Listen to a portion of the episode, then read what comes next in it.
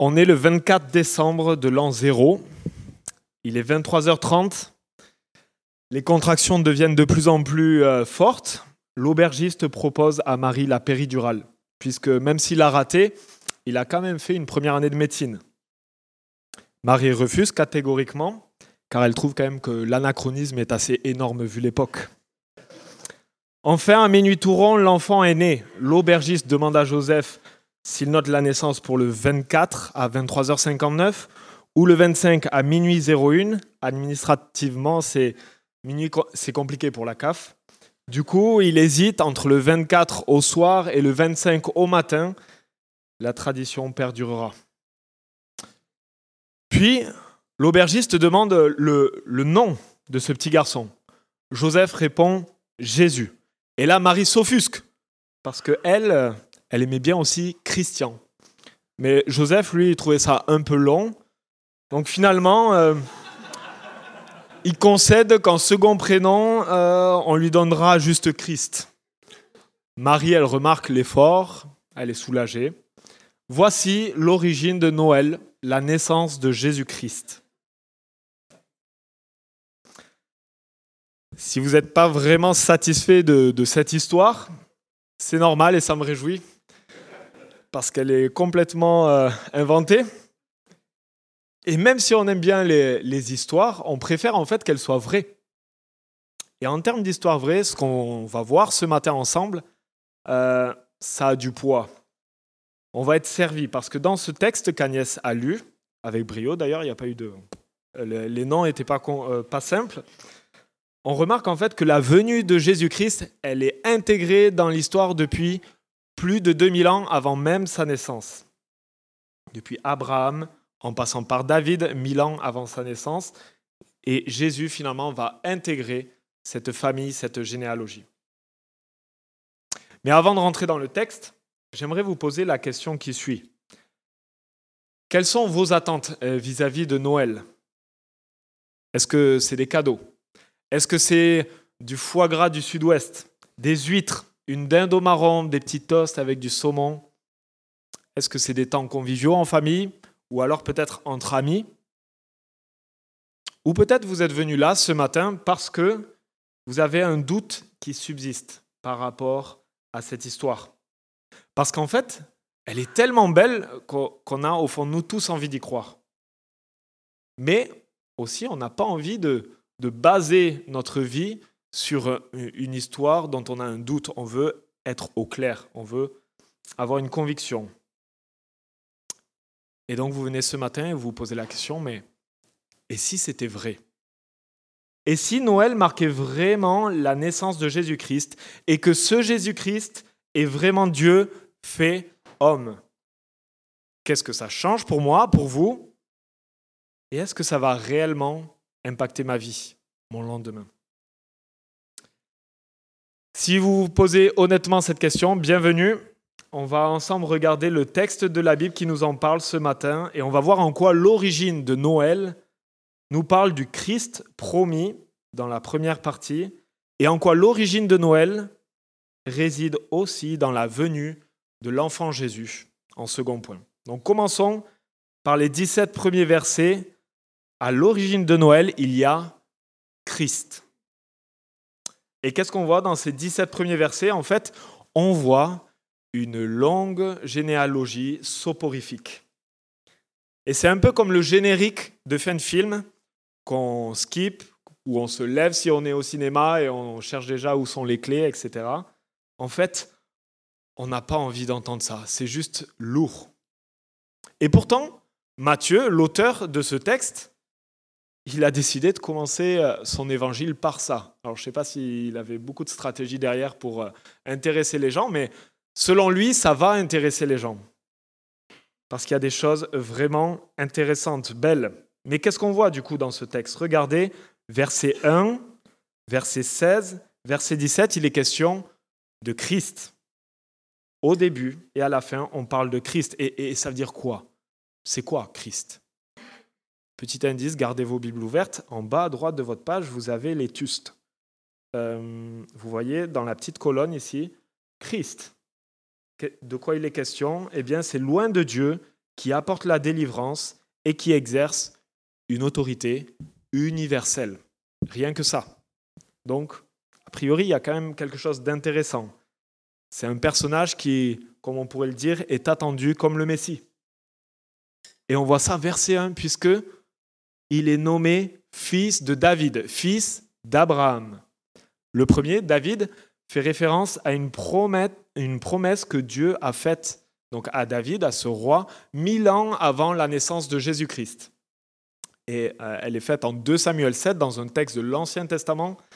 Et il lui promet que sa descendance, de sa descendance naîtra un roi, un roi éternel dont le trône sera affermi pour toujours. Et le second, la seconde promesse, elle est faite à Abraham en Genèse 12. Une promesse donc encore plus vieille, autour de 2000 ans avant Jésus-Christ, comme quoi la descendance d'Abraham sera une bénédiction pour toutes les autres nations, pas simplement pour le peuple juif. Donc Matthieu, en un verset, en, fait en dix mots, il capte l'attention de tout le monde, de tout son auditoire. Les gars, le gars qu'on attend tous, le roi éternel qui a été promis, va venir et bénir tous les peuples de la terre. C'est le Christ. Et voici sa généalogie, d'où il vient. Et qu'est-ce qu'on voit dans cette euh, généalogie? Déjà, on voit une construction bien précise. Je ne sais pas si vous avez noté, qu'est-ce que venait faire le verset 17 euh, ici? 14, 14, 14. Avec un aboutissement en Christ. Il n'y a pas 14 qui suit dans Matthieu 2. Et en fait, en faisant un, rapide comparatif par rapport à d'autres généalogies, notamment en Luc, on s'aperçoit qu'il y, a des générations qui sont volontairement sautées, des noms euh, oubliés. Et donc, il y a une vraie volonté de, euh, consacrer juste 14 noms euh, sur trois répétitions. En fait, Matthieu, et la plupart des commentateurs sont d'accord avec ça, il nous oriente vers quelque chose qui s'appelle, tenez-vous bien, la, gématrie. Je ne sais pas si vous savez ce que c'est la gématrie. C'est pas géométrie, c'est gématrie. C'est euh, un jeu que faisait, enfin jeu. C'est une construction euh, avec des lettres qui correspondent à des numéros et les, les Hébreux euh, utilisaient ça pour parler d'une personne. Donc par exemple, 14, ça correspond à un nom en particulier c'est le nom de David. 4, c'est D. 6, c'est V. Et à nouveau 4, c'est D. Donc David. OK?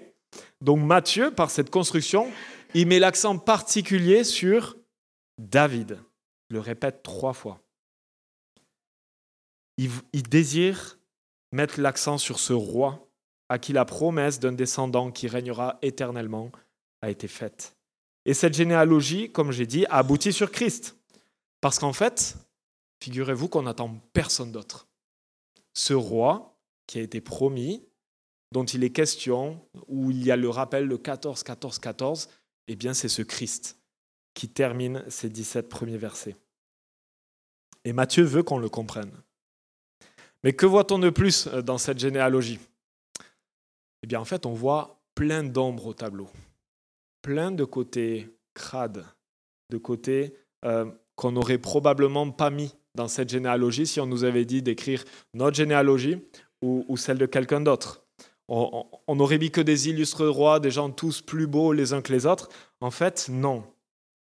Déjà, on commence par le fameux roi David, et il n'est pas présenté comme un homme selon le cœur de Dieu, comme la Bible en parle à d'autres euh, endroits. Il est présenté comme celui qui a volé la femme d'un de ses officiers et qui par la suite a fait tuer cet officier. Vous en conviendrez, c'est pas très flatteur. Et même si dans l'ensemble, le règne de David a plutôt été une réussite, sa faute, là, elle est clairement mise en avant. Mais après ça, on voit juste aussi des mauvais rois, des, des rois qui sont clairement notés dans la Bible comme ceux qui ont fait le mal, qui ont commis et conduit le peuple dans l'iniquité. On voit Abijah, Akaz, Manassé, et le pire de tout, cette, ouais, continuité de mauvais rois a amené le peuple jusqu'à un moment euh, les plus sombres de son histoire, la déportation à Babylone. Et il en est question deux fois. Donc, pas tout clean. Et puis, qu'est-ce qu'on voit d'autre aussi? Une exception dans les généalogies de l'époque, quatre femmes. À l'époque, il n'y avait que des hommes. On ne savait pas comment on faisait des enfants, mais il n'y avait pas de femmes dans les généalogies.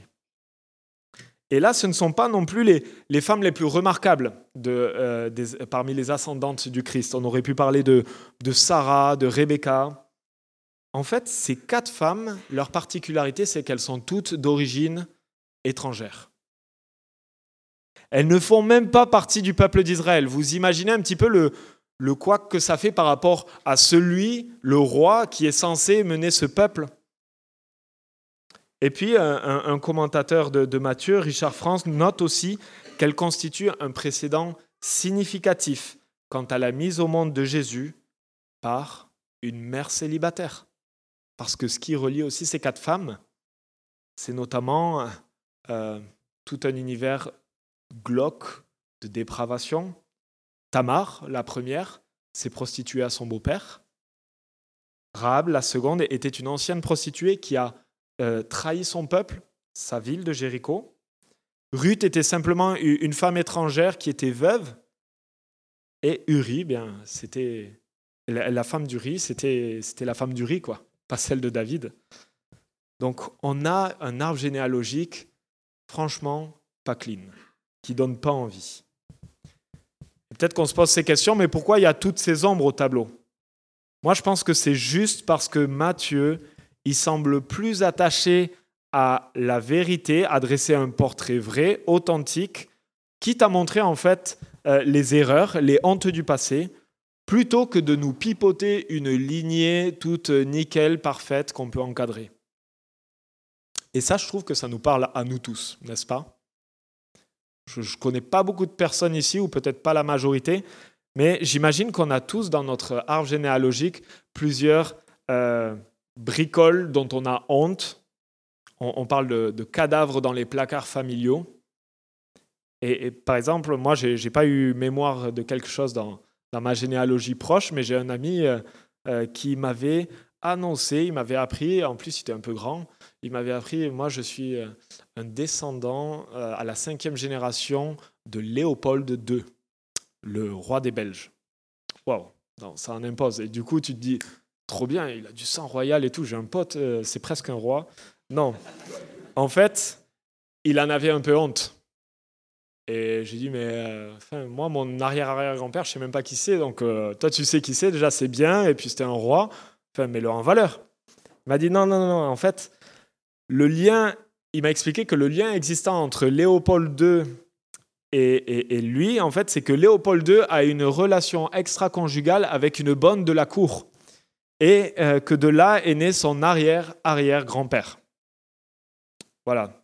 donc, euh, je ne sais pas s'il a des accès au trône maintenant, mais euh, je suis pas sûr. Et je pense en fait qu'on aurait beaucoup d'autres histoires un peu honteuses, voire carrément glauques, parce qu'en fait, le péché nous concerne tous depuis toujours, et malheureusement encore aujourd'hui. Et on n'a pas besoin de, remonter à cinq générations pour dire Ah oui, il y a quelque chose qui me revient. Non, non, non. Pensez à votre semaine. En fait, en y pensant, on sait qu'on a un problème avec le péché. Juste dans notre génération. Ça suffit. Et ici, là, cette généalogie nous parle du Christ, à la fois le digne descendant de la lignée royale davidique, qui va régner avec une autorité universelle, et en même temps, celui qui va apporter la délivrance, qui va sauver son peuple de ses péchés. C'est la venue de Christ, ça se passe sur terre avec des êtres humains et tout ce que cela inclut comme péché. On a vu aussi qu'il y a donc l'inclusion des autres euh, peuples avec ces femmes dans l'ascendance même du Christ qui nous renvoie à quoi? À la promesse faite à Abraham.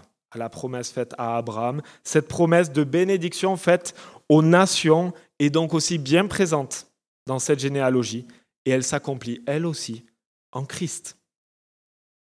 L'origine de Noël parle du Christ qui est venu pour initier un règne éternellement bon rempli de bénédictions pour toutes les nations de la terre. Christ, fils de David, fils d'Abraham.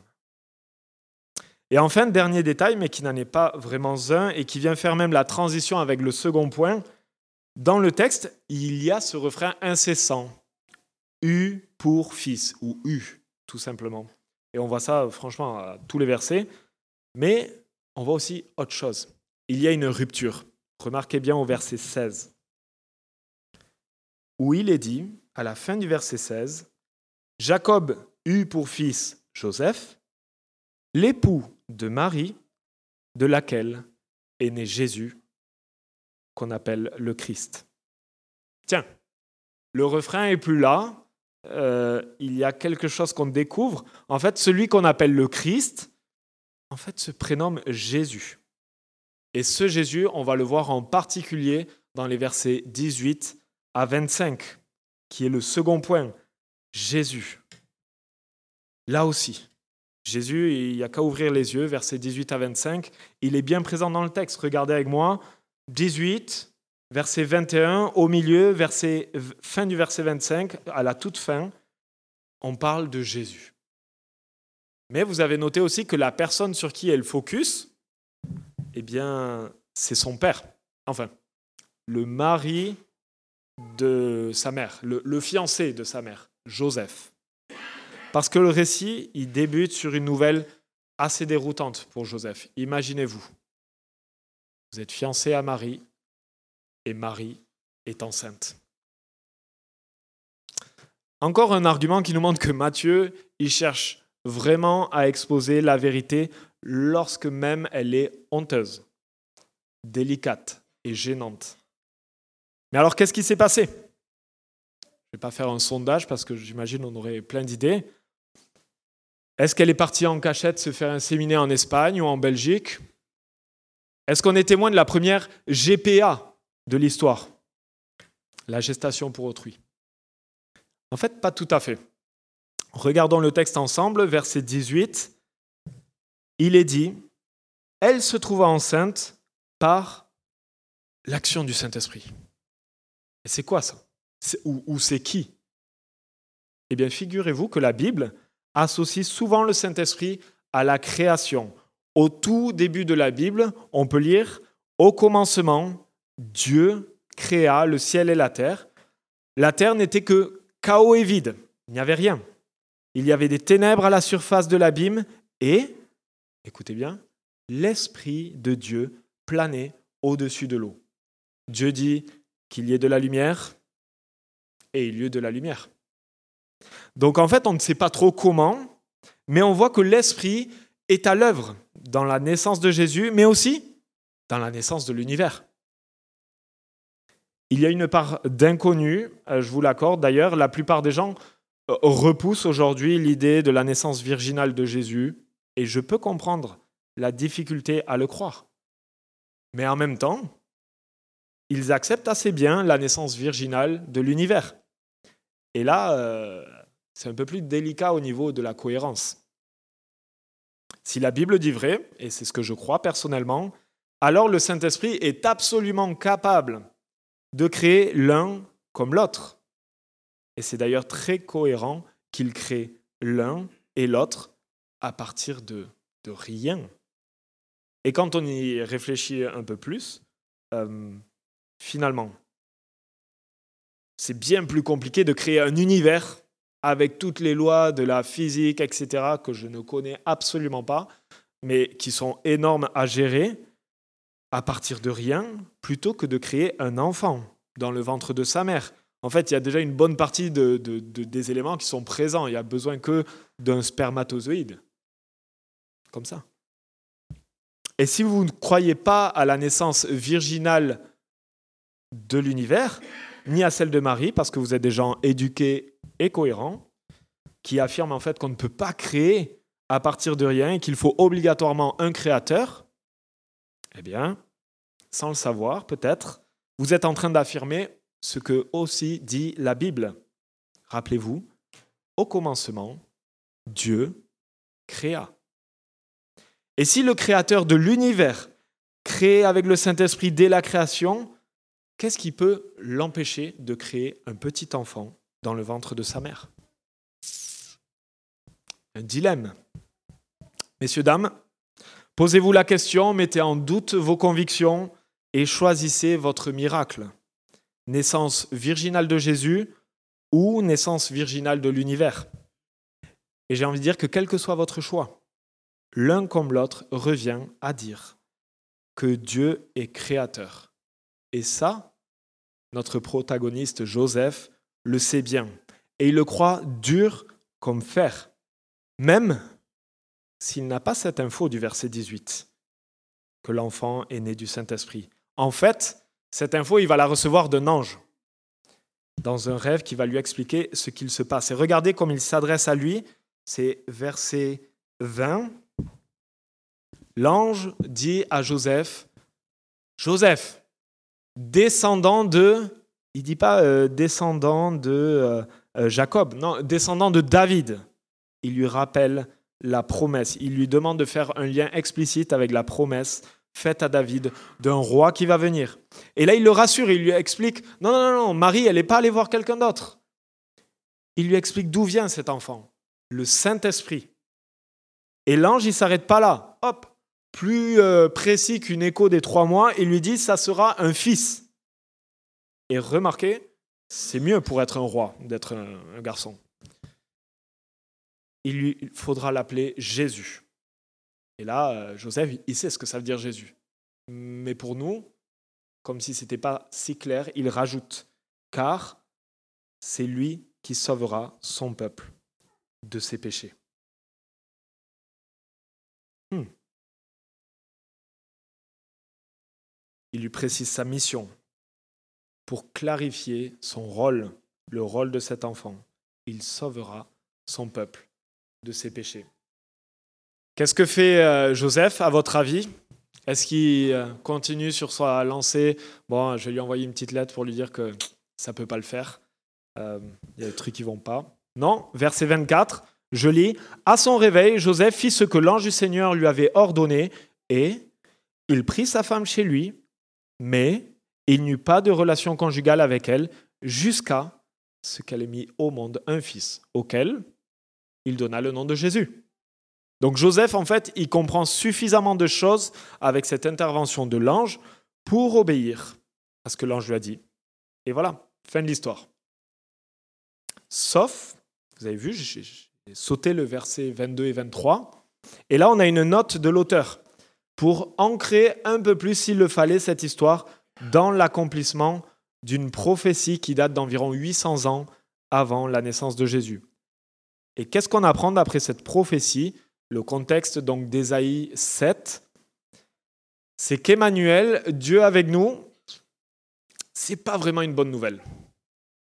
C'est pas vraiment une bonne nouvelle. En fait, ça nous parle du jugement que Dieu va opérer dans son peuple.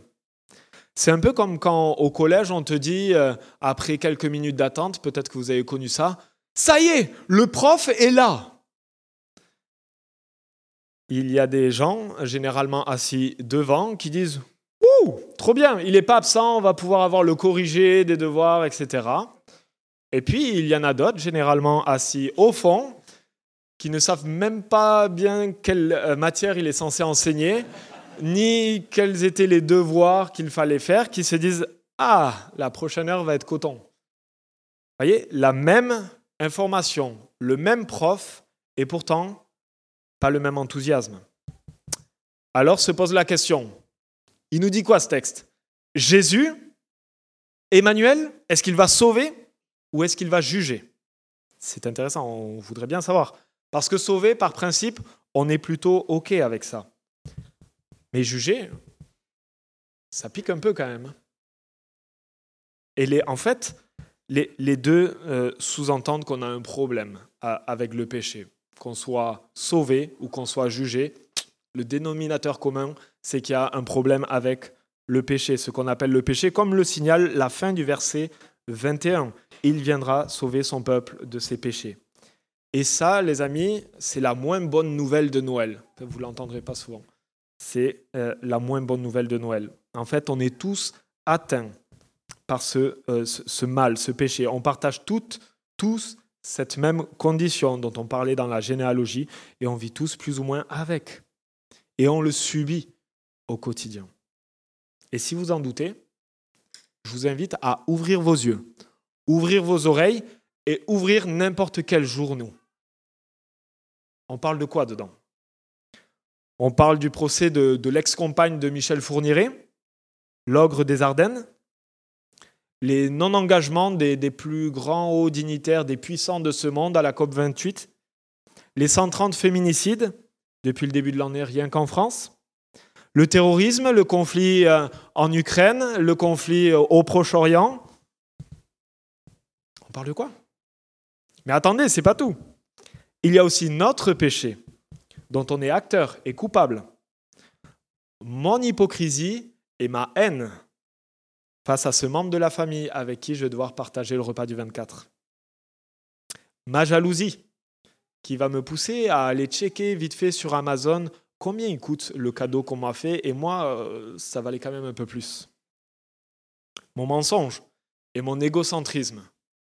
Quand euh, je vais bégayer, désolé, je ne peux rien pour vous, j'ai pas de pièces, à ce SDF qui va me tendre la main alors que les miennes, elles sont remplies de sacs bourrés d'affaires et de victuailles.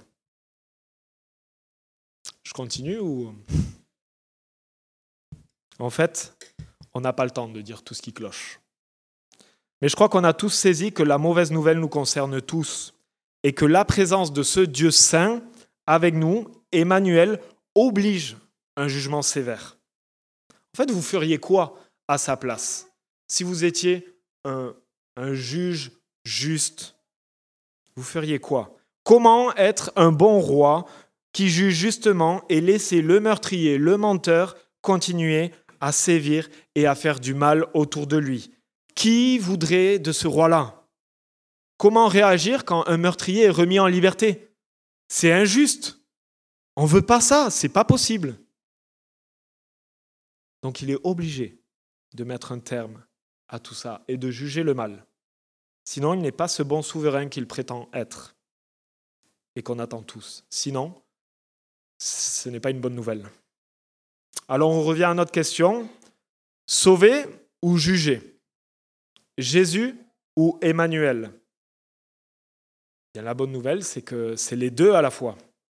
Mais comment est-ce qu'il fait? C'est impossible, euh, à vrai dire, de, juger et puis de sauver en même temps. Le, juge ne va pas être celui qui, donne aussi une, rémission de peine ou, ou quoi que ce soit. C'est incompatible. Une preuve de plus comme quoi la Bible est incohérente. On ne peut pas juger sévèrement et sauver le peuple pécheur de ses péchés en même temps. C'est impossible, c'est euh, paradoxal. Mais en fait, pas vraiment. Et c'est là tout le message de l'Évangile. Jésus-Christ vient sur terre avec une mission évoquée au verset 21, et il doit l'accomplir tout en restant Emmanuel, celui qui juge le péché.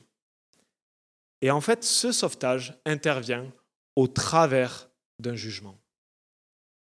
Ce petit enfant, Jésus, est venu sur terre pour nous apporter le salut en recevant le jugement qu'on mérite tous. En fait, Jésus-Christ est venu faire office, si vous voulez, d'un paratonnerre pour mettre un terme à ces généalogies où le péché déborde de toutes parts entre inceste, viol, meurtre, idolâtrie, mettre un terme à tout notre propre péché qui nous dégoûte jour après jour. Jésus est venu subir ce jugement que méritent nos actes, la mort, pour nous offrir le salut complet, la vie éternelle. Et où place-t-on un paratonnerre? Sur une colline, sur une croix pour Jésus, où il a été jugé à notre place et où il peut être réellement Jésus, celui qui délivre son peuple de ses péchés tout en étant Emmanuel, Dieu avec nous, celui qui juge le péché. Et sans son œuvre, devinez quoi? C'est à nous de jouer au paratonnerre et de subir le jugement de Dieu pour nos multiples fautes. Voilà pourquoi Noël est encore aujourd'hui une excellente nouvelle dont il faut se saisir. Jésus-Christ vient à nous pour traiter le péché mais il vient surtout pour nous sauver de la mort et établir son bon règne, son bon règne en tant que Christ dans nos vies. Vous vouliez connaître l'origine de Noël, vous étiez un petit peu déçu par la première euh, tentative, mais j'espère que la seconde, l'origine de Noël, vous a appris que c'est la venue de Jésus, le Christ, ce roi qui sauve. C'est l'origine de Noël, c'est la raison de notre plus grand espoir et c'est la raison de notre plus grande joie. Alors profitons-en.